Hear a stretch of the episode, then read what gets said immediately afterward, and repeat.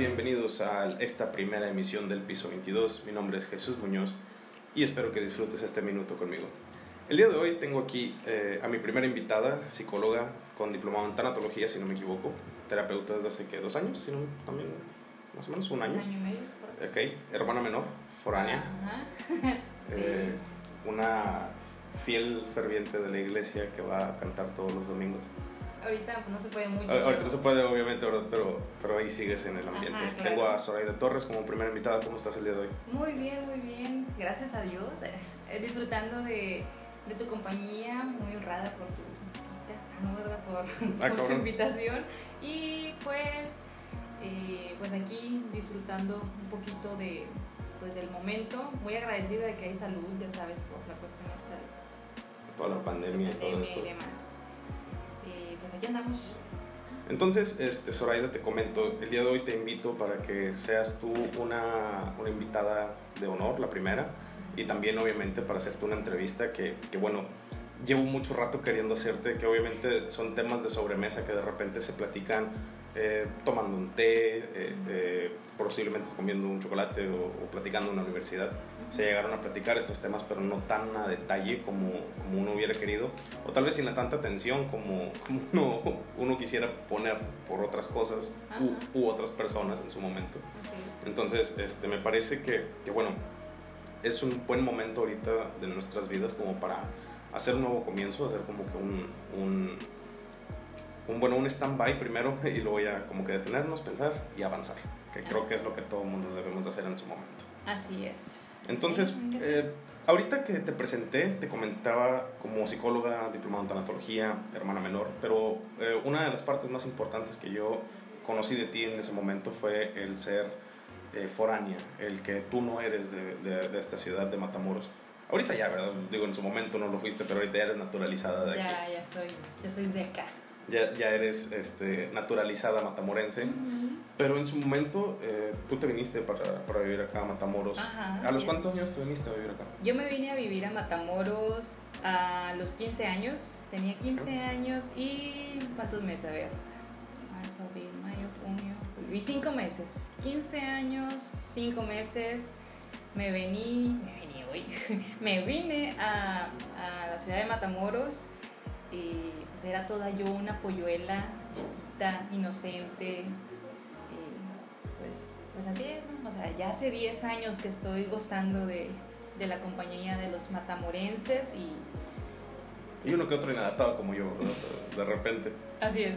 Oye, eh, todo el mundo pidió, bueno, bueno, la mayoría de las personas pidieron a sus 15 años como que un carro, un, un- una quinceañera, y de repente tú llegaste, oye, yo me quiero ir de aquí, ¿sabes? O sea, quiero irme a vivir a Matamoros. Yo me les voy. ¿Cómo fue, eh, este, cómo llegaste a tomar la decisión de venirte para acá?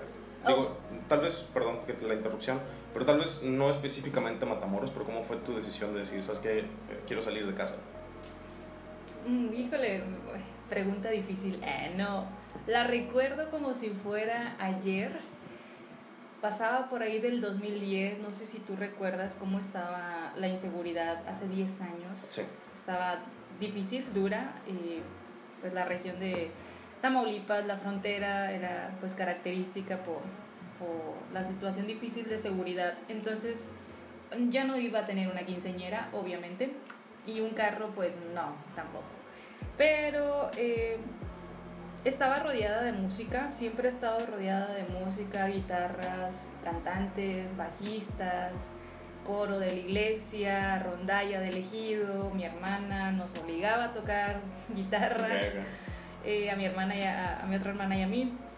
Y pues bueno, como uno de los sueños guapiros de mi hermana la mayor era como que estudiar música y después nosotras así como que sí, queremos ser músicos, no sabíamos lo que queríamos, pero ahí andábamos bien contentos, sí, quiero ser músico.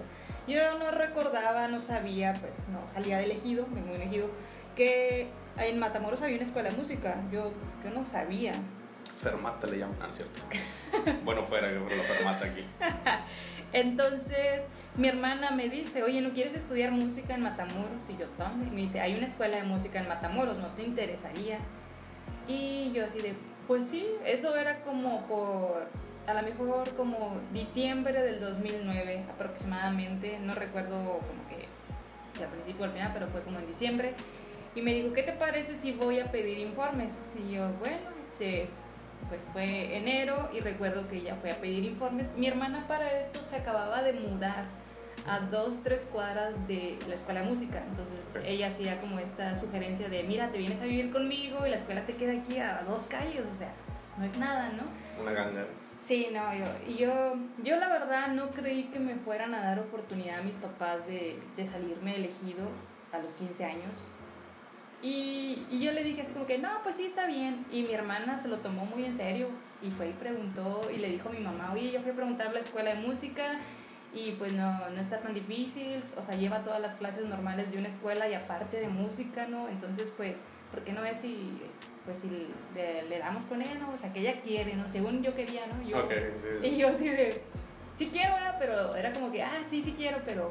Ah, como que no va a eh, pasar. Era como que un sueño guajiro. Ajá, un sueño guajiro, ¿no? Entonces, se viene, no sé si tú recuerdas en secundaria que te llevaban algunas prepas o, prepas iban a visitar a tu secundaria para que conocieras. Bueno, en el elegido la mayoría de los chicos que van a, a prepas salen de elegido y van a, a Vallehermoso, eh, a esta pequeña ciudad que está ahí cerca de elegido.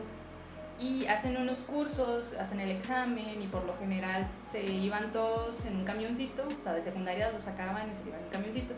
Y yo no iba, ¿no? Entonces sí hubo compañeros, ¿y tú a dónde vas a entrar? Y yo no sé.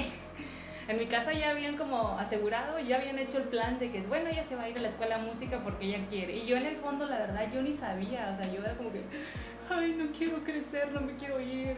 Que, es cuando, cuando te ponen palabras en tu boca, sí, ¿no? Yo, ay, Mi hijo va a ser, va a ser un ingeniero bien, va a ser bien músico, padre. va a ser doctor. Sí, lo, lo comentábamos, ¿te acuerdas? En el T para dos, este, mi mamá decía, tú vas a ser ingeniero. Y yo, ah, pues sí. Claro, y aquí tienes a un licenciado en psicología, que nada que ver con ingeniero, pero pues bueno. Pero quién da, ¿no? Igual me imagino que contigo fue como que no, mi hija va a hacer música y, de repente llegaste como que... Eh, Una vez que o sea, está bien enredado ahí el asunto porque mis papás así como que sí, bueno, vas a estudiar la prepa en música y después estudiar otra cosa. O sea, no lo veían como que me iba a dedicar a la música porque eh, ser músico no está... Mm, no hay la cultura de decir que es una licenciatura eh, bueno, aquí en Matamoros no hay tanto la cultura porque pues, no hay muchos licenciados en música. Entonces, mis papás, imagínate, vienen de un ejido y que te digan licenciado en música, ¿y eso qué? O sea, sí, sí, me imagino. Tampoco te pagan por estar tocando. sí, o sea, bueno. Cinco pesitos, pero me pagan. se paga bien, nomás que ahorita, pues imagínate, con la pandemia no hay mucho trabajo. Fíjate que eso es un mito, ¿verdad? Que, que mucha gente tiene. Digo, ahorita lo dije como chiste, obviamente. este, pero eh, yo sí he conocido varios músicos que digo, los tuvimos en, en, algún programa de invitados, que una de las preguntas recurrentes era eso, ¿cómo te ganas la vida? Porque uno da por entendido que la música no es una manera de ganarse la vida. Digo, malamente. Malamente, sí. Y digo, eso es un mito, ¿no? Digo, tú que lo viviste un poquito más de cerca. Sí, un mito bastante eh, criticado y hablado, ¿no? O sea, no saben que detrás de de pararte en el escenario, tanto como músico estudiado como músico eh, de cualquier ámbito, hay horas de estudio, hay horas de, de estrés, porque pues, acabas odiando el instrumento. Bueno, cuando eres el, el estudiado, ¿no? dices o sea, yo no soy bueno para esto, te torturas y... ¿Qué instrumento estudiaste tú? Mi instrumento principal era la guitarra clásica, muy diferente a la guitarra tradicionalista. Yo creí que era guitarra tradicionalista y toma la que me dijeron, toda tu técnica estás mal, desde que empezaste a agarrar una guitarra la estás tocando mal. O sea, yo ya llevaba para entonces, tenía 15 años, yo llevaba como 5 años tocando guitarra y me dijeron, estás mal, todo lo que has tocado está mal. Y yo, ¿Cuál es la diferencia? Digo, perdona mi ignorancia, pero ¿cuál es la diferencia entre la guitarra clásica y la guitarra tradicional, como tú llamas? Eh, bueno, la guitarra clásica una ventaja de ella, a los que, a los que han estudiado guitarra clásica o otro instrumento, es una guitarra de acompañamiento y melodía. Okay. Eh, esto quiere decir que como que cada cuerda de la guitarra es, es un instrumento por sí solo, es una línea por sí sola, ¿no? Y la, como que la divides y la vuelves a acomodar. Y pues desde cómo te sientas para tocar la guitarra clásica, porque te sientas y usas un banquillo o una prótesis, el acomodo de la guitarra es diferente, tienes que usar uñas largas de un lado y del otro pues al ras, te tienes que limar las uñas, ahí verás a los hombres limándose las uñas con sus limitas, no sé, con las que usan las chicas de manicure y todo eso, un chavo acá. ¿Y qué más de diferente hay? Eh, pues pasas, no sé, el mínimo que nos pedían eran dos horas de, de estudio eran dos horas que tenías al día. Y hay mucha técnica, la posición de tu mano izquierda, pues que eh, no sea como violín y que acomoda y pisa bien la cuerda y que se escuche y que el fraseo de, tal, no sé, estructura se escuche bonito y el ligado y el lisando y el no sé qué. Ya, ya, Y, ya con eso ya me confundiste. suficiente. Y la guitarra tradicional, bueno, que yo lo aprendí, la tradicional era pues por acordes. Ándale. El círculo de sol. que es la que yo conozco y pues me quedé cabrón. Sí, acá son por acordes, no acompañamiento. En ese tipo de guitarra tradicional haces puro acompañamiento. Por ejemplo, yo toco las mañanitas con la guitarra y la canto con la voz, ¿no? O sea, bueno, en la guitarra clásica de cuenta que puedes hacer el acompañamiento y lo que haces con tu voz lo haces con la misma guitarra. Ok, ya. O el, guitarrista eléctrico, no digo que todos, pero algunos hacen como una melodía, una figura y es, haz de cuenta que es la línea de la melodía. El clásico tiene que hacer los dos, melodía y acompañamiento. Esa es como la diferencia, así a grandes rasgos. Ok, oye, espérame, nos desviamos un poquito del tema, me fui con, con, música. Cuando, cuando tomas esta decisión de, bueno, tu hermana toma la decisión de que te vas a ir a vivir a, bueno, te vas a venir a vivir a Matamoros, aparte de tu hermana, ¿contaste con el apoyo de tu familia? ¿Qué era lo que comentabas ahorita de que, bueno, tus papás de repente se te hizo a ti difícil que tus papás te, te ayudaran? Eh, no, de hecho fue muy sencillo. Mi mamá, así como que, bueno, sí, te vas a ir a Matamoros, ¿no? Y yo, yo no quiero ir. Bueno, sí, pero no.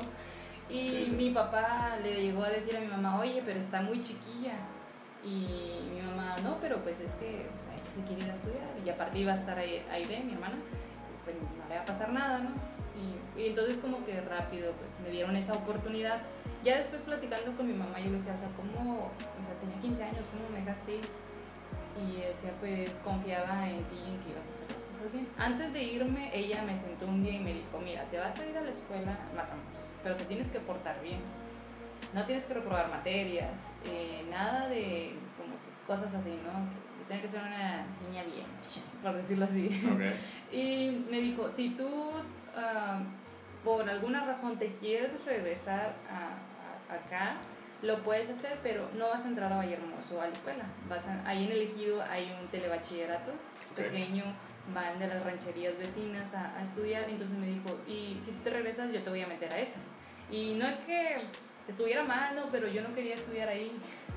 No sé, es que... No suena tan, tan atractivo, ¿sabes? Sí, no, entonces yo dije, no, no, no, no quiero regresarme, ¿no? Y estuvo el acompañamiento de mis papás, de que, bueno, tanto apoyo en ese entonces monetario como, pues, puede decir, apoyo de gente. Ok. No era como que... ¿Moral? sí, moral. No era como que ya regrésate. No, en ningún momento me dijeron. Yo creo que si me hubieran dicho me hubiera regresado. Oye, y por ejemplo, cuando llegaste aquí a Matamoros, ¿Cómo te sentiste la primera noche? Digo, me imagino que ya estaba tu hermana aquí, ¿verdad? Sí, ya. ¿Cómo, fue tu primera noche de dormir? Eh, por así decirlo, fuera de casa, porque estamos de acuerdo que pues eh, ya donde, donde empiezas a vivir ya es tu nueva casa, o sea, no, no por menospreciar, pero, pero bueno, es una casa distinta, es, es una nueva rutina a la que vives normalmente. ¿Cómo fue tu primera noche? Mira, yo recuerdo que era un 7 de julio del 2010, esa fue mi primera noche. Ese día mis papás me llevaron a, temprano a, me trajeron, perdón, a Matamoros. Un día antes había sido mi graduación de secundaria y el otro día me trajeron ellos. Era como las, entraba al curso a las 8 de la mañana, si acaso ellos me trajeron, como a las 7 ya veníamos en camino. Y me dejaron ahí en la escuela y yo sí de no se vayan, no me dejen, no conocía a nadie y como niña de kinder llorando. Sí, casi lloraba ahí. Entonces, pues mm, el curso se terminaba, si no es que mal recuerdo, a la una y pues ya en las tardes no íbamos a ir a otra cosa ah, el primer día. Entonces, pues ya llegué a mi casa, mi hermana no estaba porque pues ella trabajaba, llegaba a la casa como a las 5 o 6, dependiendo.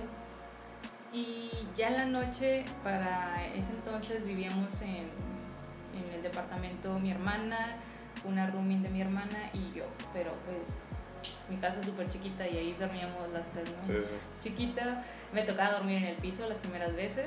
Ese primer día dormí en el piso, puse mi tendido y estaba horrible. No podía dormir. Ahí donde yo rento, hay, ahí donde yo rento hay un, un perro, Ok. se llama Wango, y es ah, ladra y es como wow, wow. Retumba Sí, todo. retumba todo, ¿no? Entonces en el ejido estás acostumbrada a que te duermes y nomás el gallillo, la gallina, el- así, ¿no? Sonidos de campo. Y acá era como que el wow, wow, y luego pasaba el carro. Y no, yo no podía dormir. Yo, ¿cómo le hace la gente para dormir aquí? O sea, está bien feo y ahí voy todo. La verdad, casi que ni dormí, muy desvelada. Aparte, pues, como, incómoda, nerviosa, mm, todo así como que. mm, De esos besos de Sí, sí. nervio, ¿no? Entonces, mi primera noche fue difícil.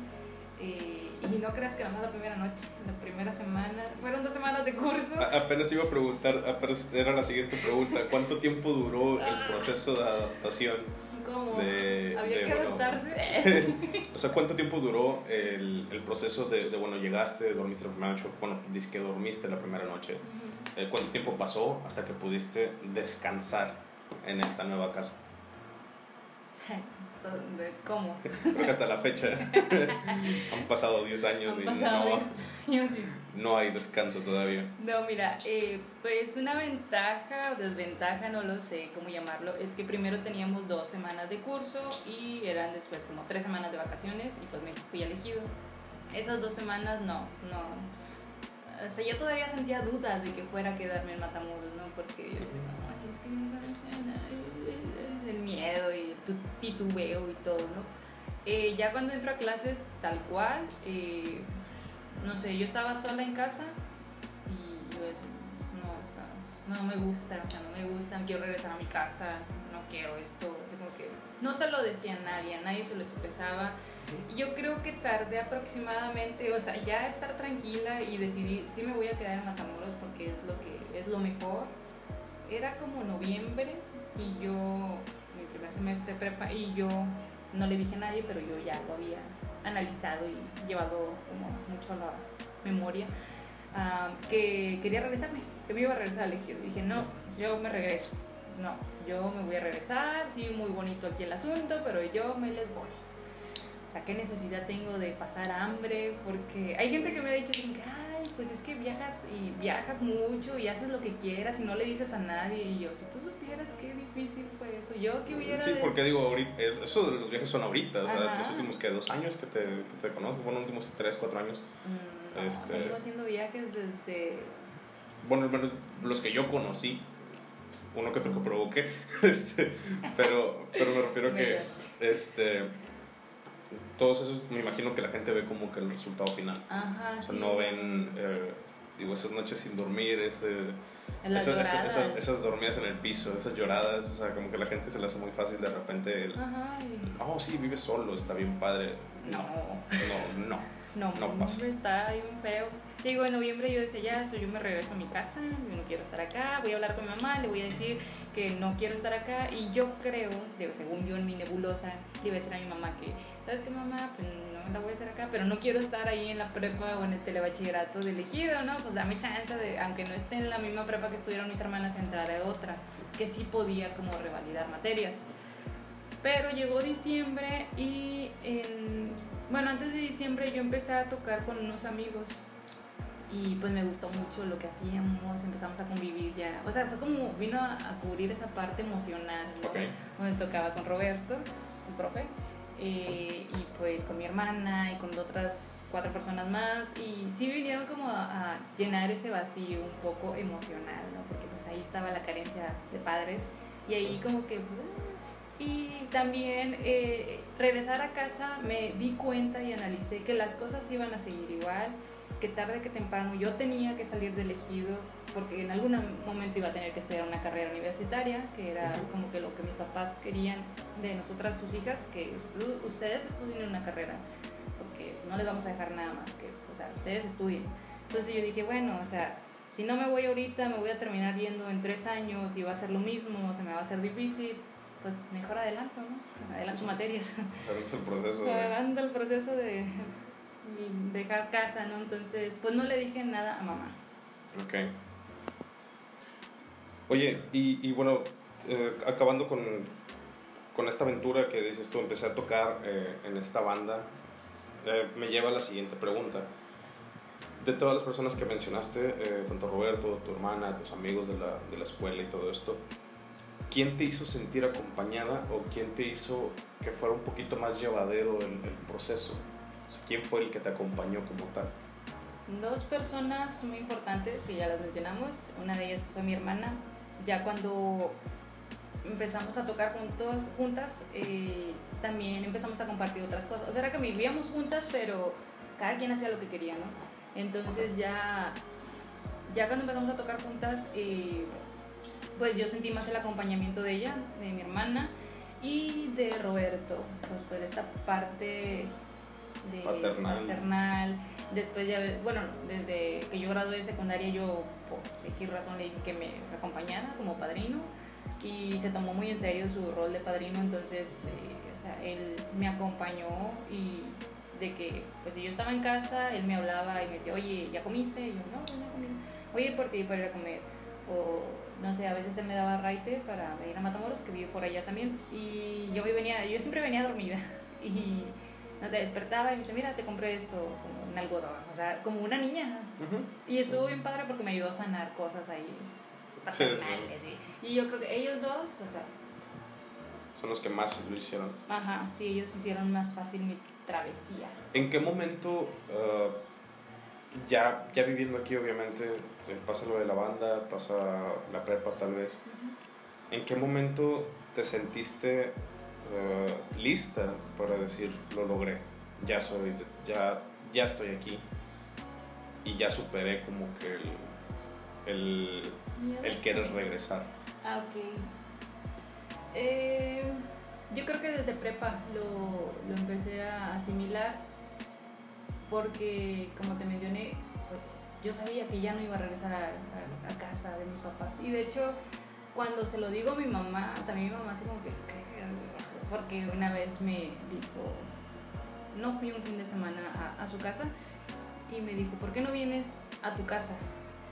Mi mamá no, creo que estaba por último de prepa y le dije, es que tu casa no es mi casa ya. Y me dijo, André, a eso me refería, o sea, ¿en qué momento ya dijiste? Y ella así, no, me dejó los rayones y digo, esta es tu casa, se me empezó a decir, y yo, mamá, no, es que es tu casa y yo voy de visita decía, pero esta siempre va a ser tu casa. Digo, sí, pero es tu casa, o sea, esa ya no es como que yo ya no voy a volver. O sea, voy a vivir de visita y a lo mejor si me caso, pues iré con mis hijos, si tengo, Claro. O si tengo marido, pues iremos, pero yo ya no siento que es mi casa. Y fue difícil porque yo, ah, ya no es mi casa. Y como que luego mamá se lo tomó muy en serio y cada vez que íbamos a la casa, nuestro cuarto, que nada más es una para las tres, uno para las tres, eh, ya parecía closet de ella. Sí, sí. ya no había camas, ya no había nada. Yo, mamá, ¿dónde me voy a dormir? Y mamá con toda la ropa ahí de ella y de mi papá acomodada. Y yo, ay, ahorita juntos mi mamá pasaba una ropa de otra cama y yo. Yo me acuerdo cuando, cuando me fui a vivir a Monterrey, que regresé, ya cuando, cuando me regresé para acá, para Matamoros, mi cuarto ya no tenía ni cama ni aire acondicionado. O sea, mamá ya había vendido todo. y llegué y fue como que, ¿qué? A comprar todo de nuevo, ¿sabes? Como que, ah. Entonces, lo mío fue el contrario. Yo sí me quería regresar y resulta que mi mamá ya, ya había vendido todo. Haz de cuenta, y yo. O sea, como que sí se lo tomó en serio la señora y ya, tu closet, mi closet de ella, bien grande. Y digo, alguna vez, bueno, todavía tienes cosas ahí, supongo. Mm. ¿Alguna que otra de tu infancia o algo por el estilo? Cosas como de cuando era niña, uh, una muñeca, tengo una muñeca, bueno, mis hermanas y yo, una muñeca muy especial para mi mamá, creo que es más de ella que no de nosotras. Son unas muñecas de trapo. Mi papá, eh, pues en sus viajes, esporádicamente nos traía algo. Siempre nos traía dulces de guayaba que no me gustaban. Y, y esas muñecas eran tres son unas morenitas, o sea, tú estás huevo, amigo. Ok. Gracias. o sea, morenitas, morenitas las monillas y, y las extremidades eran todas de, de, De trapo. de trapo, todo era, era como pues muchos pedacitos de trapo y estaban vestidas como de, no sé, como de costeñas o no sé, y traían un gorrillo y estaban así chinillas y desde que tengo tres años mi papá nos las regaló, o sea, yo tenía tres, mi otra hermana tenía como cinco, cuatro y la otra como unos diez. Nos regaló esas muñecas mi papá, entonces pues eran como muñecas que, que juegas con ella, no como, ah, una bebé, ¿no? Pero fuimos creciendo y ahí estaban las muñequillas y mi mamá se fue deshaciendo de todos nuestros juguetes, pero esas muñecas las sigue teniendo aquí. Hasta dan miedo las desgraciadas ya. ¿Alguna vez, bueno, algún día piensas regresar por ellas? No, son de mi mamá, o sea, y creo que mi mamá no dejaría que me la trajera ya. Es como que ellas son mías. Y Ya, ni creo, modo. Sí, creo que es lo único. Y una sobrecama que me gusta mucho, de fulanitos, no sé si sabes qué es. Sí, sí, sí. Son sí. monitos así como. Que era como eh, de palitos, pero al final los las- sí, eran como que unas bolitas Ajá. en forma de mano. Sí, sí. Ajá, esa y de hecho está puesta en mi, ahorita, ahora que fui, está puesta esa sobrecama y una sobrecama de Barbie. Ok. Es lo único y no creo que me las quiera regalar. Ya sé, no, no creo que, que sea bueno ir ahorita. Oye, y pasan los años, este, obviamente todo lo que me cuentas pues es la- esta etapa, transición de preparatoria, luego entras a universidad, ya te haces un poquito más independiente. Eh, ¿Llegaste a vivir sola, supongo? O sea, que se fueron tus hermanas. Sí, sí. eh, ¿Cómo fue eso? ¿Fue en qué año? ¿En 2015? No sé, 2014, 15, no recuerdo. Eh, pues llegó un punto donde las tres, mis otras dos hermanas y yo, estuvimos viviendo juntas en, la- en el departamento. Ya la roomie de mi hermana se había ido, había cambiado de, ah, de localidad donde vivía, vi- se fue a Reynosa vivir. Y estábamos las tres viviendo, eh, pero se va una a Monterrey y la otra se va a Tijuana Ok. pues me quedé sola, ¿no? Y yo, "Ugh". viene un- otra vez cambios, yo ya estaba en la universidad, eh, fue el primer año que hice prácticas, o sea, se vinieron así bastantes cositas. Mi hermana se va a Tijuana, primero se fue a SEMA, como un año atrás, pero como ya no era tan allegada ella, era como que, bueno, estás aquí, bueno, ya no estás, eh, bueno, yo te voy a visitar, ¿no? Y, yo- pero con Aide, pues imagínate, ya iban cinco o seis años que estábamos juntas y se va a Tijuana, así era como que, ay, se va a ir, pero me dejó muchas como encomiendas o encargos, ¿no? en su trabajo y me dijo que si yo quería hacerme cargo de, de su trabajo el de las tardes, que era maestra de rondalla. Y yo, no, pues que sí. Y me dijo, te voy a dejar mi camioneta, tienes que aprender a manejar. O sea, yo sí manejaba, pero en el ejido dos, tres cuadras, y ni, ni sabía estacionarme ni nada. Y yo, ah, pues también, ¿no? Y aparte, pues tenía que aprender a manejar ya en la ciudad y hacerme responsable. Tenía 19, 20 años. Y luego, ¿qué ciudad para aprender? Donde todos manejan.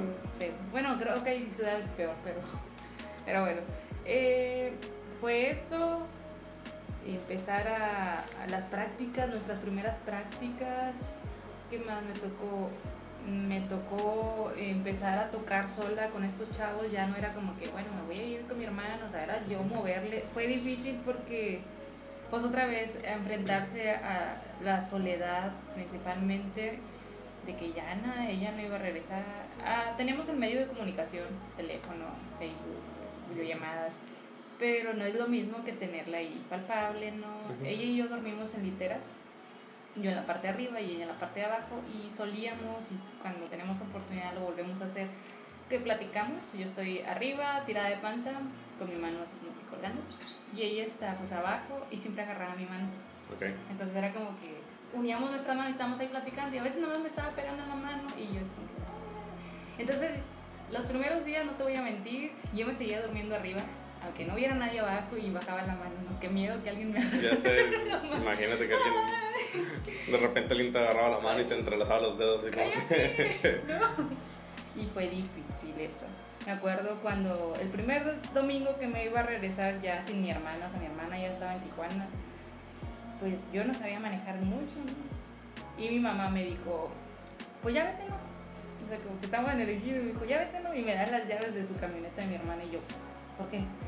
Y me dice, pues manéjala. Y yo, mamá, no me vas a ir a llevar tú, o sea, mínimo para Sí, sí. soltar el miedito, no sé, ni poner direccional. Bueno, así lo ponía, pero no sé. Y dijo, no, hombre, tú puedes. Y como dos horas para llegar, venía así, súper tensa, ni siquiera traía el, la radio prendida. De esas veces que vienes concentrada nada más manejando. Como caballo, nada como más. caballo y, y, yo no, no voy a poder, no voy a poder. Muchas veces era como que no voy a poder, no voy a poder y mi mamá, sí vas a poder. Y yo, pero no quiero hacerlo sola. Sí, sí. Y ya, pues puedo volver a empezar. Y, y he tenido varias como recaídas en esa soledad, porque después de ese año que ella estuvo en Tijuana, de mi hermana, y pues yo me fui a Monterrey, fue cuando fue el intercambio, en Monterrey. Entonces, ya no estuve con mi hermana, tuve una rumina allá, Alondra. Eh, y cuando regresé, volví a vivir con mi hermana, pero ya era diferente. O sea, después de un año y medio sin estar con ella y volver, y era, ya era bien diferente. Aún así disfrutaba el tiempo, pero siento que no me di cuenta que nos. O sea, también la vida nos iba a separar de ella y a mí. y hace dos años, ella se mudó a Monterrey y nada, también fue bien difícil. Fue difícil, otra vez sola, y yo, ay, no. Y hace un año ella entró a una como comunidad de consagrados y fue peor el asunto porque ya no tenía ni teléfono ni Facebook, o sea, se cortó la comunicación por un año. De lleno. De lleno con ella. Ahí me verás unas noches viendo su fotillo llorillo.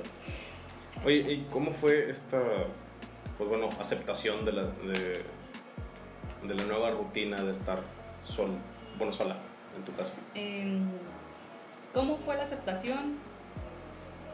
Pues no me quedo de otra. O sea, no, no, es, no es, como que el... Ah, o sea, como que iba a tropiezo, me levanto y pues la echo de menos el duelo este de... Ah, pero venga, o sea, pues no queda de otra. O sea, no me voy a tirar a llorar todos los días. Dos, sí, ¿verdad? Dos o tres días está bien pero pues ya para ese entonces ya mis papás ya no se hacían cargo de mí monetariamente, entonces pues yo tenía que ir a trabajar, gracias a Dios tenía trabajo, y gracias a Dios pues tenían que moverme, sabían dónde vivir, entonces yo decía, bueno, pues sí la echo de menos, pero pues tengo lo indispensable para pues, seguir. Las herramientas para... Las herramientas para no morir en el intento todavía. Y pues fue como, pues me está ayudando a crecer o sea, que ella se haya ido, a lo mejor en su momento había un poquito esa dependencia con hermanos, o no sé si llamarlo dependencia o apego. Sí, sí. Eh, entonces eh, fue soltarla también a ella y aprender a disfrutarme sola. O sea, aprender a disfrutar las cosas por mí sola, hacerlas yo sola, eh, y eso me, me ha ayudado. Entonces, creo que, ¿cuándo? No sé, o sea, simplemente... Pasó. Pasó, no, o sea, no recuerdo, pasó. ¿Cuántos años han pasado desde entonces? Desde que ya... Desde que te quedaste sola. Totalmente. Ahorita. Dos años. Dos años, y días estoy. Ok. ¿Y, y cómo cambió, eh, digo, tu relación con tu familia? Ya que te quedaste sola aquí en Matamoros, eh, me imagino que obviamente cambian ciertas rutinas, eh, ciertas llamadas, ciertos, pues por así decirlo, em, acercamientos que tenías con tu familia. Tal vez quiero creer que que bueno, de ir cada fin de semana, empezaste a ir una vez al mes, una vez cada dos meses. Este, ¿Cómo cambió la relación con tu familia en ese entonces? Eh, en estos dos años ha cambiado bastante, ha variado bastante, eh, no nada más por, por mi hermana, sino por cosas que yo traía. Pues se va mi hermana y pues yo sí voy a ver a mis papás cada semana, pero de, de repente era como que, bueno, tengo un evento el fin de semana y pues me quedaba, ¿no? O, o luego era que pues toda la semana despertaba temprano y cuando iba a casa mis papás el domingo despiertan temprano, digo, estoy hablando para mí, despertar temprano a las, ya a las 6 es muy temprano. Y no sé, eh, a las 7 ya tenía que estar bañada y preparada porque iba a ir a tocar ahí a la parroquia de donde yo vivía. Y era como que, ay Dios, o sea, toda la semana me metía una, o sea, era una friega pues levantarse temprano y luego ir, a, a, trabajo y por lo general en las tardes iba a, o iba a ensayar o iba a grabar o me ponía a hacer algo, siempre me llenaba de actividades, de algo que también. Y entonces llegó un punto en que dije, yo necesito también descansar, o sea, no descansar. Descansaba y, y optaba por quedarme algunos fines de semana ya en, pues en Mataki, en Matamoros, y yo quería levantarme tarde, o sea, a las, para mí tarde ya son las 10 de la mañana yo quería levantarme día nomás. Ya muy señor, ¿no? Como que decir que a las 10 de la mañana es muy tarde. Eh, siento que ya es muy de, de, de adulto, de adulto responsable. Y así fueron los primeros meses, considero pues, y hasta hace un año que vino, pasó un suceso en mi vida, hace un año, que, que tanto por que mi hermana se fue a la comunidad donde ya no la íbamos a ver, pues la fuimos a dejar, y mis papás, todo, no sé, yo, mi otra hermana no tanto, pero mis papás, yo y la que se fue, la mayor, eh, como que tuvimos una sangoloteada. Y yo empecé a recapacitar que, pues a final de cuentas mis papás no van a ser eternos, que si yo voy a verlos no es tanto por ellos, sino por mí. Porque, bueno, según lo que dice la naturaleza es que primero ellos van a morir y luego yo. Entonces, pues empecé a valorar eso y dije, o sea, no, voy a ir a verlos. O sea, yo necesito, yo quiero ir a verlos. Muy diferente antes como que, tengo que ir. Y yo así de no importa que tenga que levantarme temprano porque ellos van a estar y yo quiero disfrutarlos. Y por ejemplo mi papá luego se iba a trabajar y mamá se quedaba sola, entonces yo decía, pues con mayor razón voy a ir, o sea, ella está sola, pues voy a ir, no tanto por ella, por mí, porque esa mujer no sabemos cuándo vaya a, no sé, ir de esta vida o yo, ¿no? Eso no sabemos. Y empecé a darle ese, como ese valor a que, bueno, la familia va a estar ahí, mis papás me apoyaron después de de hace un año que estuve por ahí un poco mal, que andaba ahí matándome, eh, no matándome, pero que pues estuvo ahí difícil. Y, y, tuve un acercamiento bien grande con mis papás. Yo creo que en mis 20, en ese entonces 24 años, nunca había tenido un encuentro tan llegador con ellos al grado de decir, disfruto estar con mis papás. O sea, porque antes era como que pues vas y estás ahí, comes, y, pero cada quien por su lado, ¿no? O sea, como que voy a la casa y no está, ¿no? Cada quien en su mundo. Y ahora era ir y disfruto, los disfruto a ellos, puedo sentarme a platicar con ellos, a contarle cosas que mi mamá antes, pues, ni pedo le contaba porque, pues, decía, ¿por qué le cuento? O sea, ¿qué gana? ¿Para qué la preocupo? Y ahora yo quería hacerlo, la quería hacer parte de mis experiencias, parte de, de mis uh, tristezas también y dejar que ella me, dejarme apapachar por mi mamá, por mi papá, ¿no? Y es algo que nunca tuve, porque, pues, no sé, siempre fui muy alejada de ellos. Entonces, eh, tener ese, vuel ese encuentro otra vez con ellos fue bastante gratificante. Hasta la fecha, pues, lo sigo teniendo. Eh, de, no creas, de repente me cuesta porque, pues, tus papás piensan diferente y, y es que eh, chocamos alguna vez, pero, pues, sigo firme con mi pensar ideología de, pues voy por ellos, ah, por mí, o sea, más que por ellos, por mí, porque, porque los quiero, porque los amo, porque son importantes en mi vida, en mis decisiones y los tomo en cuenta. O sea, aunque no les pida permiso, les digo, voy a hacer esto, o ¿qué piensas tú de esto? Lo voy a hacer. Y ya hace como dos semanas me senté a platicar con mi mamá arriba de la arriba de la estufa, digo, la voy, no, perdón, arriba de la lavadora, estábamos, estamos en la lavandería de mi mamá y eh, yo estaba arriba de la, de la, lavadora y ella estaba ahí. Y platicamos como de las 9 de la noche a la 1 de la mañana. Le platiqué cosas que nunca había, nunca le había platicado y que siempre había querido contarle, eh, cosas como de mi, mi, mi primera relación, y mi mamá estaba, me estaba escuchando, estaba muy sorprendida, me decía como, ¿cómo nunca tuviste miedo en todo lo que te pasó? Así yo, pues, no, sí, no, no sé.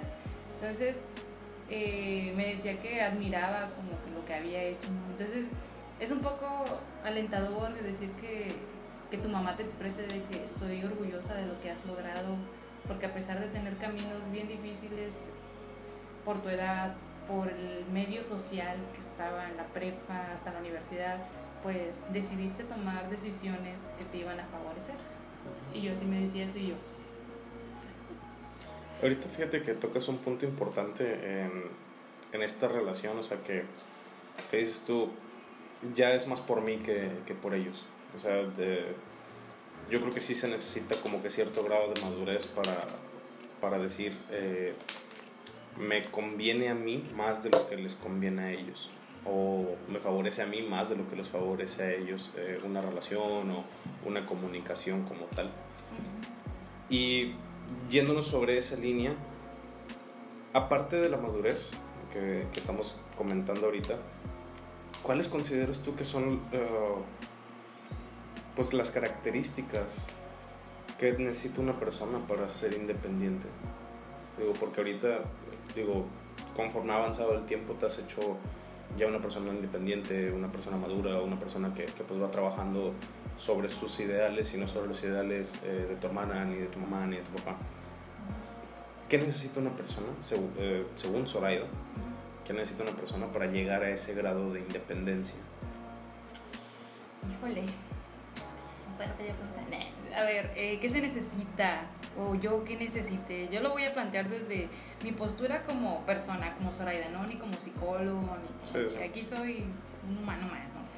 Eh, primero, en mí fue reconocer mis debilidades, un autoconocimiento, eh, reconocer cuando la había regado, cuando necesite ayuda, o sea, como perder ese miedo a, que la estoy regando y voy a pedir ayuda, ¿no?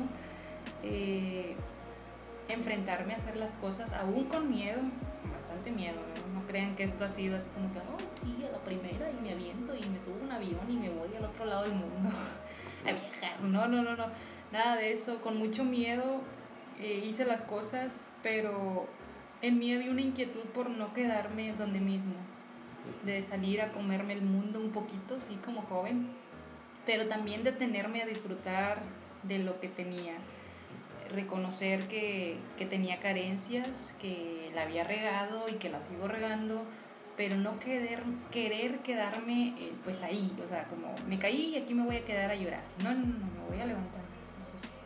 ¿Qué más? Tienes que, tener, tienes que ser bien disciplinado, sí sí, ser muy disciplinado con todo, con tus comidas, con tu ropa, con, con economía, si lo quieres ver, o sea, ser disciplinado y también reconocer que si hoy me desvelo, pues mañana vas a traer una, así como que lo vas a traer arrastrando, o que si hoy gasto, pues te la vas a ver apretada, o sea, conocer tus limitantes, conocer pues, todo esto. Eh, eso es algo que a mí me ha ayudado como para ser independiente no solo como, eh, como en una casa o como monetario, sino independiente en, lo que mencionaste ahorita, en tomar las decisiones por ti, tus ideales, que tus papás te sembraron unos, pero al final tú decides, ahorita ya es esa decisión mía, como propia. ¿Y qué más? Bueno, a mí me sirvió ir a terapia. a mí me ayudó mucho ir a terapia y reconocer mis, pues, mis debilidades y mis cosas, ¿no? Eso me ayudó. ¿Qué más me ayudó? Ayudó mucho también la confianza a mis papás que me dejaron ser. Yo les agradezco bastante que me hayan dado la oportunidad de, de hacerlo. O sea, como que, órale, mija, o sea, a los 15 años, manches. Sí, eso. 15 años y vengas, hágalo, mija. Y yo estoy bien agradecida con ellos por darme la oportunidad de confiar en mí. En algún momento redacté, o sea, porque les he sacado unos sustos. Si cuando he viajado que de repente pues no saben dónde estoy, no, que de repente te llaman y yo no traía el teléfono o algo y pues están con el Jesús en la boca, ¿Dónde estás? Ya, te robaron, ya te violaron y pues todo esto que pues obviamente pues soy su hija menor y soy mujer y, que, ay, ¿dónde estás?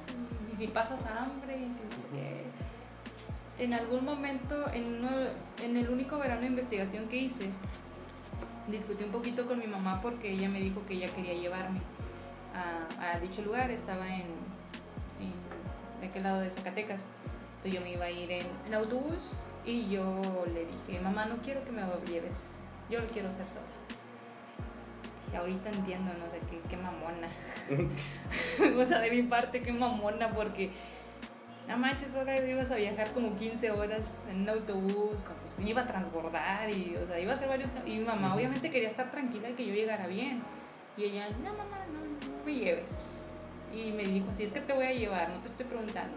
Pues también no te estoy preguntando, mamá, no vas a ir conmigo. ¿Al final te llevó? ¿Eh? Al final te no, llevó. No, me llevó. Ah, ok. Yo dije, no, ya verás. no, y al final no me llevó. Y yo sé que, pues fui gacha, ¿no? Ya después le pedí disculpas. Pero en un momento fui gacha, le dije, no, no, pues mira, no te preocupes, si quieres ver a una de tus hijas, ve, ve a visitar a la que tienes en Monterrey, que nunca la vas a ver. Es que yo quiero acompañarte a ti, pero yo no quiero que me acompañes. Es, es, como que el estigma del hijo menor, ¿sabes? Creo que todos los hijos menores sufrimos esta, esta transición de ser el sobreprotegido a, a después ser como que el que quiere ser más independiente de los, de los hermanos. Digo, porque no eres la primera que he escuchado decir eso, o sea, como que quiero salir del, del, nido, pero no quiero que me acompañes en el camino. Quiero, quiero como que, o sea, yo, yo partirme. La madre, sí, caerme. Y te digo, lo, lo, veo más común en hijos menores, o sea, que, que son los que, los que suelen decir estas, palabras. Y ahorita que comentas todas estas eh, características que tú tuviste, que tú buscaste eh, dentro de ti para, para ser independiente, ¿tú crees que todas las personas somos aptas para vivir solos o para ser independientes? Eh, creo que es una pregunta muy amplia. O sea, yo no te puedo decir si todos, como que a ciencia bien, somos aptos o no. Creo que en sí eh, los seres humanos podemos, pero también recordemos que somos seres sociales y a veces pues nuestro círculo social más cercano es la familia y que esto, pues no es que esté mal, tu familia te ayuda a hacer muchas cosas, pero cuando hay un buen apego, un apego sano, que no es como que este, es excesivo y que no puedo ni tomar decisiones así sola, ¿no? Como que, ay, es que qué hago, todo está, que a muchas personas les pasa que y no nada más a los que están en ciudad, también a los que de repente estamos en es difícil tomar una decisión, pero creo que uh, influye mucho cómo hemos sido criados y también creo, y casi te puedo asegurar que influye mucho el, como el nivel que ha sido de hijo. El hijo mayor considero pues que le cuesta más al hijo mayor y ya los últimos como que nos dale madre vamos a... Vamos. Sí, como que... Ah", pero digo, porque hablamos de la independencia no solo, como mencioné, de, de irte de casa y crear y deshacer y todo eso, sino la emocional, ¿no? Que ah, voy a hacer algo y bien dudoso y le hablo a mi mamá y le hablo a mi papá y es que tú como ves, aunque sea como que qué pan compro, man. Ándale, situaciones muy simples que a veces sí ocupamos como que el segundo punto de vista, ¿sabes? O hazlo, güey. Con una persona eh, muy cercana a mí que que ella actualmente dice, es que para mí es muy difícil elegir. yo, pues tú hazlo, que te valga madre. O sea, tú hazlo. Y es la, la hija mayor de su casa. Y como que dice, es que no, para mí es muy difícil elegir. Y para ella la veo como, pues, como una amiga, no como psicóloga. Yo por eso le digo, pues hazlo, manda la chingada a todos. O sea, Saludos a la no, no cierto. ¿Así le tiene? No. Ah, ok. Mándalos a la chingada a todos y pues hazlo. Y es como que no sé, bueno, ¿qué quieres? Es que no sé qué quiero. Ya desde ahí vamos mal, ¿sabes? y pues es una, digo, como que todos lo podemos hacer, pero es diferente el tiempo. Como que a lo mejor a mí me costó menos, a otras personas les cuesta un poquito más. Hay gente que nunca se atreven a hacerlo. Sí, personas que, no sé, tienen como 30 años y siguen viviendo ahí con sus mamás y con sus papás. No digo que esté mal, pero eso es como que, güey, tienes que, o sea, también eh, lo leí en, con algún autor que decía, tú también tienes que darles espacio a ellos, ellos también ocupan su espacio, no siempre vas a estar ahí. Decía un psicólogo, los papás se tienen que graduar del punto de ser papás, o sea, de, de la profesión de papá. Se tienen que jubilar. se jubilar, sí. Siempre van a ser tus papás, pero ellos se van a jubilar de papás. Seguirán siendo tus papás, pero ya no es como que te van a dar de comer en la boca, te van a cambiar el pañal. Y, todas esas cosas que nos hacían de chiquitos, ¿no? todo ese proceso de, de infancia, adolescente, regañarnos, ¿no? Sí, mi mamá ya me amenazó, ya me dijo, acabando la pandemia, la, la pandemia me voy. Y dije, ah, ok, que todavía viene. ya, ya me lo dijo, o sea, amigo, te vas o me voy. ya, ya no se puede, ya no se puede esto. No está funcionando, no eres tú, soy yo. ya para cuando tu mamá te diga eso, sí está medio cabrón el pedo. Pero, o sea, te digo, tal vez eh, tienes razón, o sea, la pregunta es muy amplia eh, tal vez no todas las personas, bueno, mejor dicho, todas las personas son, son aptas para, para vivir solos, pero es un proceso distinto entre cada persona. O sea, que todos, eh, como tú mencionas, se lleva un tiempo distinto, se lleva un proceso distinto. Tal vez a algunos nos va a doler menos, a algunos nos va a doler más. Yo creo que a todos, nos, va a, a todos nos duele. Grande, pero digo, a algunos nos duele menos, a unos más, pero siempre va a doler. O sea, siempre, como todo cambio, o sea, como todo cambio va, va a tener este, pues bueno, este proceso de adaptación que incluye el dolor. O sea, el dolor no es opcional. Ahí va a estar. Y aplica para todo, no nada más para, para la independencia. Ahí va a estar para todos, pero es una aventura. Yo considero siempre que la vida es muy bonita. Aunque a veces luego, cuando soy, ando pesimista, aquellos que me conocen, que luego puedo andar pesimista o así media brava, eh, por dos razones. O no he dormido o no he comido.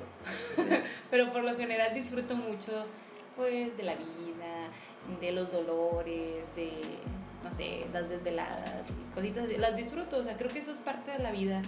Y parte de la independencia, de aprender a también estar solo, de aprender a amarse uno solo, un solito, ¿no? Y para darse a los demás. Entonces, este es una, es todo un proceso. Para unos nos cuesta más, otros menos, pero ojalá que todos pues nos tengamos esa independencia. Tengo la oportunidad de, de hacerlo. Sí, está bien chido. Me lleva a, a, la última pregunta, no es que quiero que te vayas, sino simplemente por cuestión de tiempo. Eh, la última pregunta es, es un poquito más difícil. La pregunta del millón es, ¿volverías a casa? Hoy por hoy, Zoraida, ya con todo lo realizado, todo lo, lo que has avanzado, ¿volverías a casa? Claro.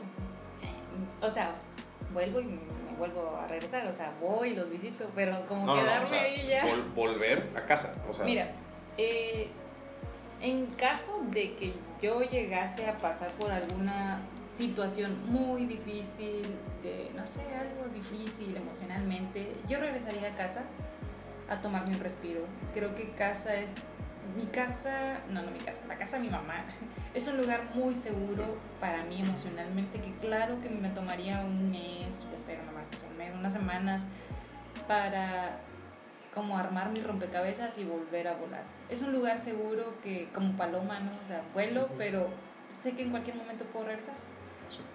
No, no creo que regresaría para quedarme ahí. No, no creo. Por de mis papás. Cuando llego a ir es como que, "Yo, ¿y tú qué, qué estabas? Yo, "Puta". ya, ellos están acostumbrados a que no estemos ahí, entonces por ellos y por mí, eh, solo regresaría a, a como a estacionarme un ratito, agarrar como fuerzas y volar otra vez. Pero constantemente es regresar. sea, es un lugar muy seguro, es un lugar donde puedo recargarme. Pero a regresar a vivir ahí. Lo haría por una situación muy difícil o por una situación complicada como, no sé, que estuviera mis papás enfermos y que no se pudieran valer por ellos mismos y que no hubiera nadie más, claro que ahí estaría y yo los acompañaría. Las- Se entiende. Muchas gracias, Zoraida, por, por tu tiempo, por, por responder las preguntas de, de, bueno, de manera tan honesta, tan, tan, tan característica tuya. Este, quiero que, que, bueno, fue un buen, un buen inicio. Eh, creo que se logran buenas cosas a, esta, a, este, a este programa gracias a ti. Gracias. Y bueno, tus redes sociales donde te pueda seguir la gente, este, algún, algo que quieras anunciarle a la gente. Ok, mis redes sociales eh, me encuentran en Instagram como Aida, Aida, Brot, está difícil de pronunciar. Eh, y en Twitter también como Aidan Brot. Um, ya abrí Facebook y estoy como Zoraida Torres Banda, todo mi nombre, matrícula casi ponía y CURP. La matrícula de, de la UAD y todo. Eh, donde más, pues nada más, alguna recomendación o algún mensaje, pues no, ahorita creo que no. Vayan al psicólogo cuando tengan oportunidad y quieran ahí. Yo siempre voy a recomendar eso. Eh, si tienen la oportunidad, eso es algo que recientemente hago, vean, vean lo que tienen a su alrededor, si se puede, familia, eh, no sé, la naturaleza, pues disfrútenlo. Ahorita por la, la situación del, de la pandemia, eh, me he dado mucho la oportunidad de ver, de, ¿cómo se puede decir? No es solo ver, es um, apreciar lo que tengo y date la oportunidad de hacerlo, un res, como ese respiro, ¿no? Hazlo. y, pues es la única recomendación, vayan al psicólogo, tomen agua. Por favor, mucha agua. Y bueno, este, a la gente que bueno, nos escucha y nos sigue por, por YouTube y por Spotify, mi nombre es Jesús Muñoz, eh, me pueden seguir en Instagram como Hades Chums y en, en Facebook, en, Twitter, perdón, como Hades Chums 1. Ya conté por qué tengo el 1 al final de Hades Chums. Este, y bueno, recuerden también amigos que muchas veces nos dijeron que la vida era un edificio que teníamos que recorrer por pisos y que cada año que vivíamos era un piso más. Yo considero que es cada éxito que tenemos y cada aventura es un piso más. Y recuerda que estás aquí en el piso 22 conmigo.